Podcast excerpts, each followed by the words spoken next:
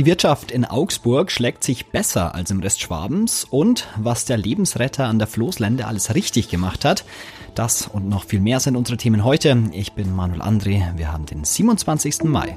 Guten Morgen. Nachrichtenwecker, der News-Podcast der Augsburger Allgemeinen.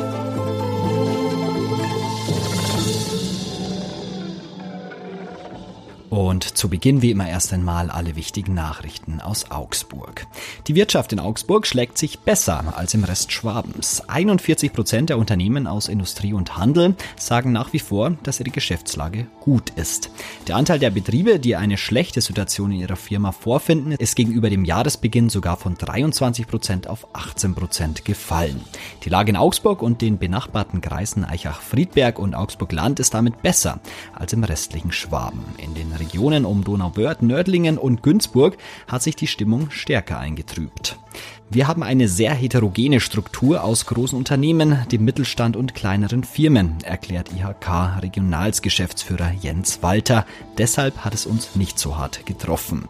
Doch es gibt Zweifel, ob die Lage in den kommenden Wochen so solide bleibt. Denn für die kommenden Monate sind viele Unternehmen weit weniger zuversichtlich. 22 Prozent der befragten Unternehmen erwarten, dass sich die wirtschaftliche Lage in den kommenden Monaten verschlechtern wird. Grund der Ukraine-Krieg mit seinen Folgen, denn die Rohstoff- und Energiepreise Preise steigen rasant.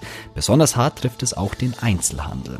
Aber nicht alles ist so düster, das zeigt sich auch bei der Beschäftigung. Ganze 84 Prozent der befragten Firmen wollen in den kommenden Monaten neue Beschäftigte einstellen. Die schwarz-grüne Stadtregierung will Klimaaktivisten und Klimaaktivistinnen einen städtischen Raum zur Verfügung stellen.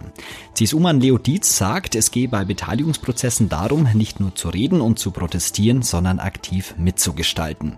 Dies sei die Aufforderung an die engagierten Klimaschützerinnen und Klimaschützer. In dem Raum könne auch kontrovers diskutiert werden. Im Hinblick auf das knappe Geld der Stadt soll es ein bestehender Raum werden. In dem Antrag taucht das Wort Klimacamp übrigens nicht auf, aber das Papier kann als Fortsetzung der Aufforderung von Oberbürgermeisterin Eva Weber gelesen werden. Sie hatte das Klimacamp zuletzt bei der Verleihung des Zukunftspreises dazu aufgefordert, in den Dialog mit der Stadt zu treten. Gleichzeitig fällt auf, dass in dem Antrag stark Bezug auf alle Klimainitiativen in Augsburg genommen wird.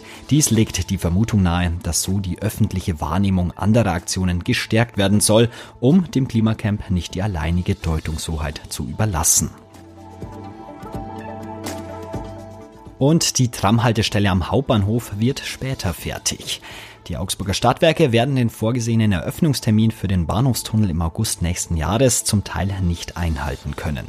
Lieferverzögerungen aufgrund der Corona-Pandemie und des Ukraine-Kriegs sorgen für Verzögerungen bei der Fertigstellung des Straßenbahntunnels und der unterirdischen Straßenbahnhaltestelle, so Stadtwerke-Geschäftsführer Walter Kasatzer im Stadtrat.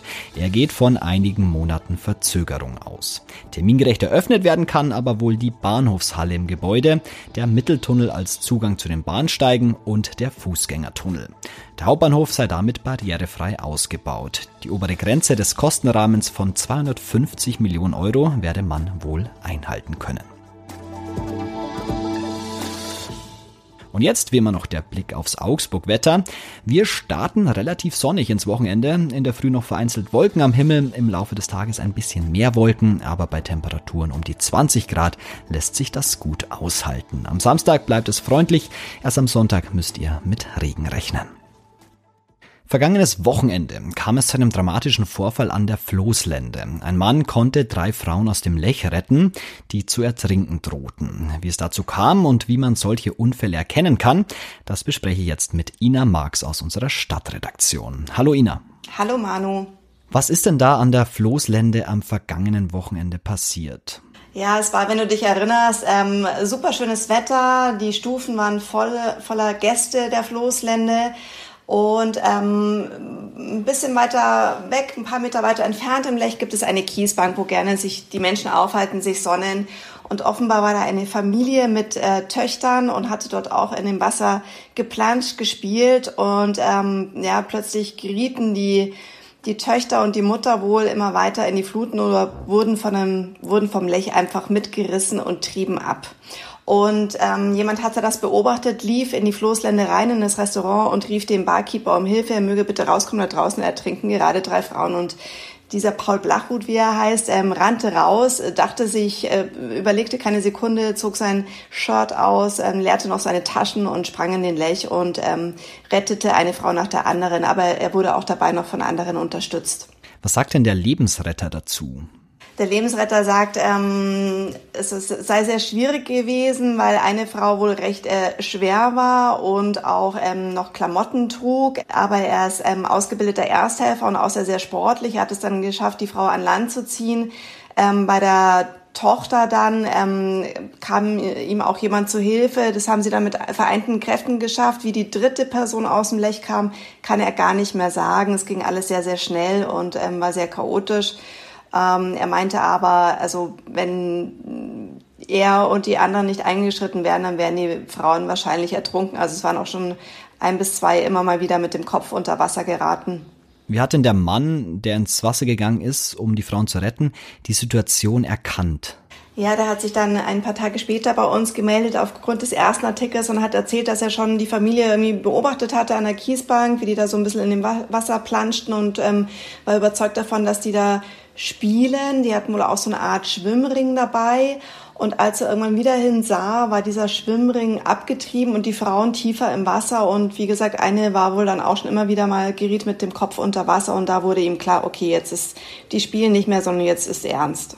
Ist es grundsätzlich schwer, so einen Notfall zu erkennen? Also ich war natürlich nicht dabei. Ähm, in dieser Situation, glaube ich, hätte man es schon erkennen können. Frauen, die mitten im Lech ähm, immer wieder mit den Köpfen unter Wasser geraten.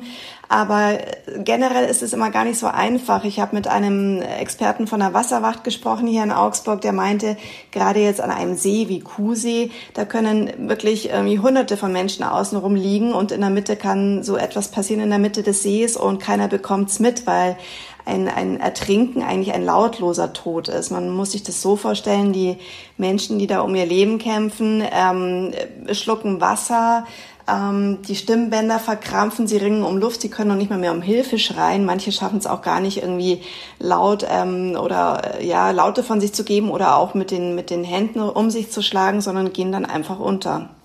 Was rät denn die Wasserwacht, wenn man sowas erkennt? Also als erstes auf alle Fälle einen Notruf absetzen, beziehungsweise jemanden sagen, er soll bitte den Notruf wählen. Und dann, wenn man ein guter Schwimmer ist, ähm, könnte man oder kann man durchaus hinschwimmen. Man soll sich dem Ertrinkenden allerdings von hinten nähern, weil wenn du von vorne kommst und der, der Mensch in Not erkennt dich, dann wird er sich sofort an dich klammern ähm, in seiner Panik und ähm, du drohst dann damit unterzugehen. Also wenn wirklich dich von hinten nähern und von unten diesen Menschen greifen und, und schauen, dass du ihn mit dem Kopf über Wasser hältst und dann quasi mit dem Rücken schwimmen rausziehst. Und vielleicht noch als letzte Frage, wie ist es denn allgemein? Ist es gefährlich, im Lech zu schwimmen? Also die Wasserwacht, die rät dringend davon ab, ähm, im Lech zu schwimmen. Ähm, der Lech ist einfach ein unberechenbarer Fluss. Ähm, es gibt verschiedene Wassertiefen. Die Strömungsverhältnisse sind ganz unterschiedlich, auch je nachdem, ähm, was für einen Wasserstand der Lech gerade hat. Und ähm, ja, es ist auch nicht wirklich jeder, jedermann ein guter Schwimmer. Also den Lech sollte man wirklich ähm, zum Baden meiden. Es passieren tatsächlich auch jedes Jahr immer wieder Badeunfälle. Die Wasserwacht muss immer wieder zum Lech ausrücken. Vor zwei Jahren, glaube ich, war das ist sogar ein, ein Junge beim Baden ertrunken. Den Lech also als Badeort meiden. Es ist auch nicht immer ein Lebensretter vor Ort. Mehr zum Thema findet ihr bei uns auf der Seite. Den Link wie immer in den Show Notes. Danke Ina für das Gespräch. Sehr gerne, Manu. Und auch das ist heute noch wichtig. Nach dem Massaker an einer Grundschule in Texas tagt heute ausgerechnet in diesem Bundesstaat die Waffenlobbyorganisation NRA. Prominenter Gast ist unter anderem der frühere US-Präsident Donald Trump. Währenddessen gehen die Ermittlungen gegen den Täter nach dem schrecklichen Amoklauf weiter. Und die Eishockey-WM in Finnland ist für das deutsche Team vorbei. Das Team verlor im Viertelfinale 1 zu 4 gegen Tschechien. Und heute zum Abschluss gibt's nochmal einen Podcast-Tipp. Wir haben es ja heute schon gehört, wie wichtig es ist, schwimmen zu können. Dazu braucht es aber auch geeignete Bäder und da ist die Lage in Augsburg ja etwas angespannt. Zeit, das Ganze zu besprechen und das macht meine Kollegin aus der Digitalredaktion Ida König im Podcast Augsburg meine Stadt. Sie spricht darin mit Bernd Zitzelsberger, der sich als Abteilungsleiter Schwimmen beim Post SV in Augsburg und Sprecher der Arbeitsgemeinschaft 50 Meter Hallenbad für diesen Bau einsetzt. Zitzelsberger, der auch für die CSU im Stadtrat sitzt, erklärt im Podcast, warum Augsburg aus seiner Sicht ein neues Hallenbad braucht und wer das Bad in Zukunft nutzen soll. Den Podcast findet ihr überall, wo es Podcasts gibt. Da einfach nach Augsburg meine Stadt suchen. Wie immer gibt's den Link dazu auch in den Show Notes. Und das war's für heute mit dem Nachrichtenwecker. Danke an Ina Marx für das Gespräch und danke auch an Greta Brünster, die mich heute unterstützt hat. Am Montag hört ihr dann die dritte im Bunde, Lisa Pausch. Ich wünsche euch ein schönes Wochenende. Macht's gut. Nachrichtenwecker ist ein Podcast der Augsburger Allgemeinen. Alles, was in Augsburg wichtig ist, findet ihr auch in den Show Notes und auf augsburger-allgemeine.de.